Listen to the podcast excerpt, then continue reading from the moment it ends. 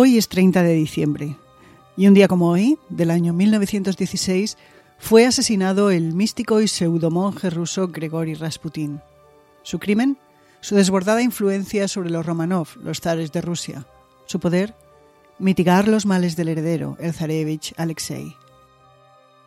Hola, soy Ana Nieto y esto es Calendario de Historias, una producción de Audire Podcast Diaria cuya misión es recordar el pasado, indagar en algunos de sus momentos y personajes históricos y buscar qué nos queda de ello hoy. Rasputín nació en Siberia en 1869. Su familia era campesina y nada indicaba que tendría un papel relevante en la historia rusa. En su niñez no fue a la escuela y en la adolescencia le gustaba la bebida y eran frecuentes sus encontronazos con la autoridad por asuntos de poca monta. A los 17 años se mudó a otra aldea donde conoció a su futura esposa. La pareja tuvo siete hijos de los que solo tres sobrevivieron la infancia.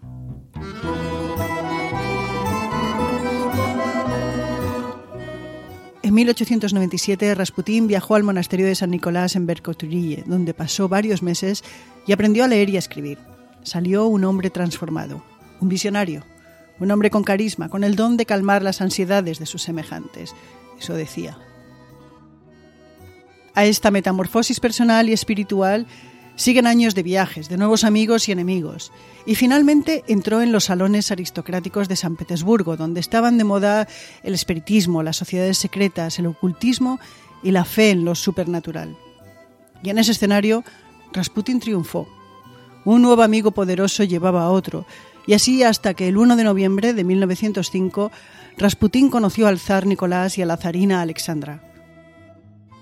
En ese encuentro se abrió la puerta a un nuevo papel que le traería fama y tragedia, el del sanador del zarevich Alexei, el niño que había nacido el año anterior y padecía una hemofilia grave.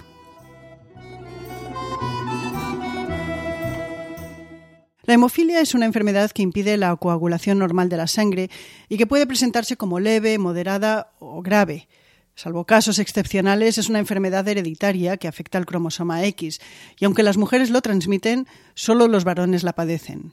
Los enfermos de hemofilia tienen dificultades para dejar de sangrar cuando se lesionan o tienen una cirugía, pero también pueden sufrir hemorragias internas sin lesión, particularmente en las articulaciones y en los músculos, que causan dolor e incluso pueden provocarles la muerte. El zarevich la heredó de su madre, Alexandra, nieta de la reina Victoria de Inglaterra. Victoria había pasado la enfermedad a tres de sus nueve hijos, y a través de ellos la hemofilia entró en las casas reales de España, Alemania y Rusia.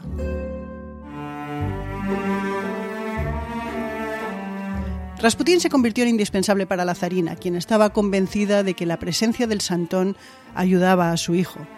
De hecho, puede que haya algo de cierto en eso. Se apunta que los médicos podrían haberle recetado a Alexei ácido acetilsalicílico, o sea, aspirina.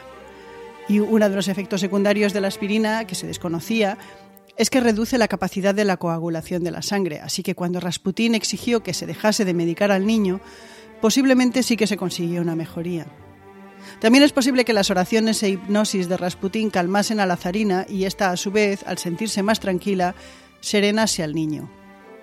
O puede que todo fuera un cúmulo de coincidencias, pero lo cierto es que la presencia de Rasputín coincidió con la mejora de Alexei durante una de sus grandes crisis, y desde entonces se ganó el fervor de la zarina. En los años siguientes, el dominio de Rasputín sobre la familia real fue desmesurado.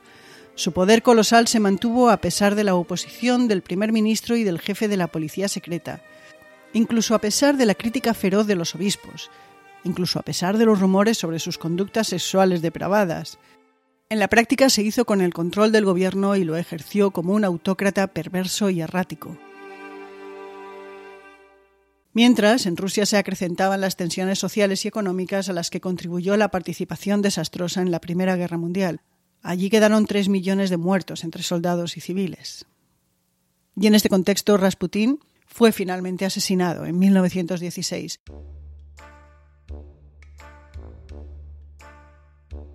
Fue un complot de aristócratas liderados por Félix Yusupov, uno de los hombres más ricos de Rusia y que estaba casado con la única sobrina del zar. Según confesó posteriormente, fue extraordinariamente difícil asesinar a Rasputin. Primero lo envenenaron, pero no fue suficiente. luego le dispararon, pero seguía vivo. Y finalmente lo golpearon y así lo mataron. Después lo tiraron al río. Lo encontraron dos días más tarde y según el forense que inspeccionó el cadáver, el final de Rasputín fue bastante menos peliculero. No se encontraron restos de veneno, solo un agujero de bala y sí unos buenos golpes capaces de matar a cualquiera, incluso a Rasputín. Desde entonces se lleva más de un siglo discutiendo sobre si Rasputín, sus desmanes, su influencia o su asesinato pudieron favorecer el triunfo de la Revolución Roja de 1917, un año más tarde. En palabras de Robert Massey, premio Pulitzer, especialista en la familia imperial rusa, no habría Lenin sin Rasputín. En cuanto a lo que pasó con los protagonistas de esta historia, el zar Nicolás II abdicó en marzo de 1917, tres meses después del asesinato de Rasputín. La madrugada del 16 al 17 de julio de 1918, el zar, su esposa Alexandra y sus cinco hijos fueron fusilados, bayotenados, apaleados y enterrados en una fosa común. Olga tenía 22 años, Tatiana 21, María 19, Anastasia 17 y el zarevich Alexei, que vivió atrapado por la hemofilia, 13. Después de la abdicación del zar Nicolás, se desenterró el cuerpo de Rasputín y se le quemó para evitar que se convirtiera en un lugar de veneración para los partidarios del antiguo régimen. En cuanto al asesino, Yusupov, primero fue condenado al exilio, pero tras la abdicación real regresó a Moscú, Después del triunfo de la revolución bolchevique, empaquetó sus Rembrandts, sus joyas, entre ellas el fabuloso diamante sultán de Marruecos, y se exilió a París, donde vivió de las rentas hasta el final de sus días. En la actualidad, la hemofilia sigue siendo una enfermedad incurable, pero los varones que la padecen pueden tratarse con terapia preventiva o terapia de reemplazo. Según la Federación Mundial de Hemofilia, en la actualidad hay aproximadamente 1.125.000 hombres con esta enfermedad en todo el mundo, de los cuales alrededor de 418.000 la tienen en un estado muy grave.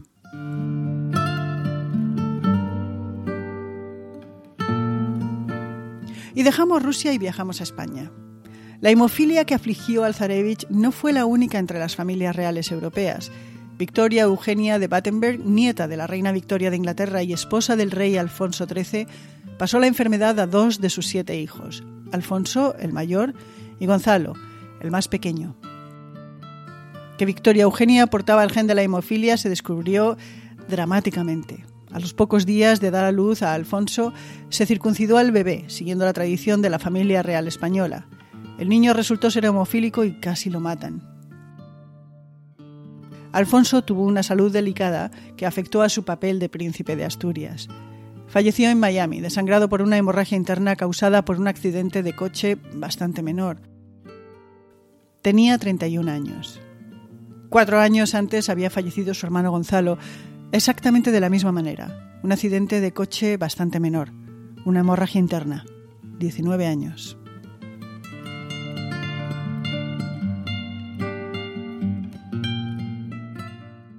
Y otros 30 de diciembre también han pasado a la historia. El de 1830 porque nació en India el escritor Rudyard Kipling.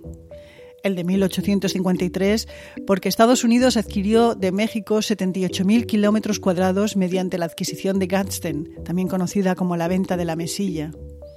En 1922, un 30 de diciembre, se creó la Unión de las Repúblicas Socialistas Soviéticas. Y en 2006, el expresidente iraquí Saddam Hussein fue ejecutado. En 1916, el año en el que Rasputín fue asesinado, pasaron los siguientes eventos. En la Primera Guerra Mundial se lucharon las batallas de Jutland, la naval más grande del conflicto, la de Verdún, la más larga de la guerra, y terminó la de Gallipoli, que dejó más de un cuarto de millón de bajas por cada lado. También tuvo lugar la del Somne. El primer día, el 1 de julio, perecieron 19.240 soldados británicos, la peor jornada militar británica de la historia. Y en Irlanda tuvo lugar el fallido alzamiento de Pascua contra la autoridad británica. En Nicaragua falleció el poeta Rubén Darío. Y en España, en Barcelona, se inauguró el aeropuerto del Prat. La escritora Emilio Pardo Bazán fue nombrada catedrática de literatura y lenguas neolatinas. Y cerramos el programa de hoy con una cita de Maurice Paleolog, embajador de Francia en San Petersburgo desde 1914.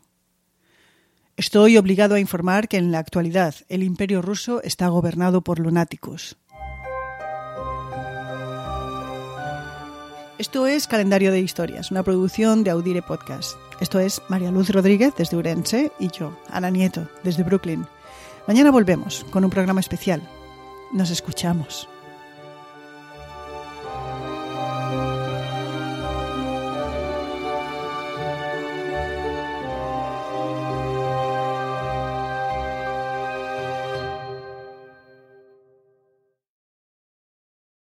If you're into designer furniture and you want the sofa that broke the internet, you don't have to go broke to get it. Because Designer Looks Furniture has all the same styles and trends and all the quality, but without the designer prices. Check them out. Designer Looks at Value City Furniture or designerlooks.com. One day in the metaverse, doctors will practice high risk surgeries as many times as needed before operating on real patients. Education will be more immersive allowing art students in Ohio to visit museums across the world without a plane ticket, and giving science students in Florida the opportunity to sail through Saturn's rings. The metaverse will also transform workplace training. Imagine a world where engineers can disassemble and reassemble engines thousands of times without wasting materials, or where aspiring city planners can build hundreds of cities before a single real building is ever constructed. The metaverse may be virtual, but the impact will be real. Learn more about what Meta is building for the metaverse at meta.com slash metaverse impact.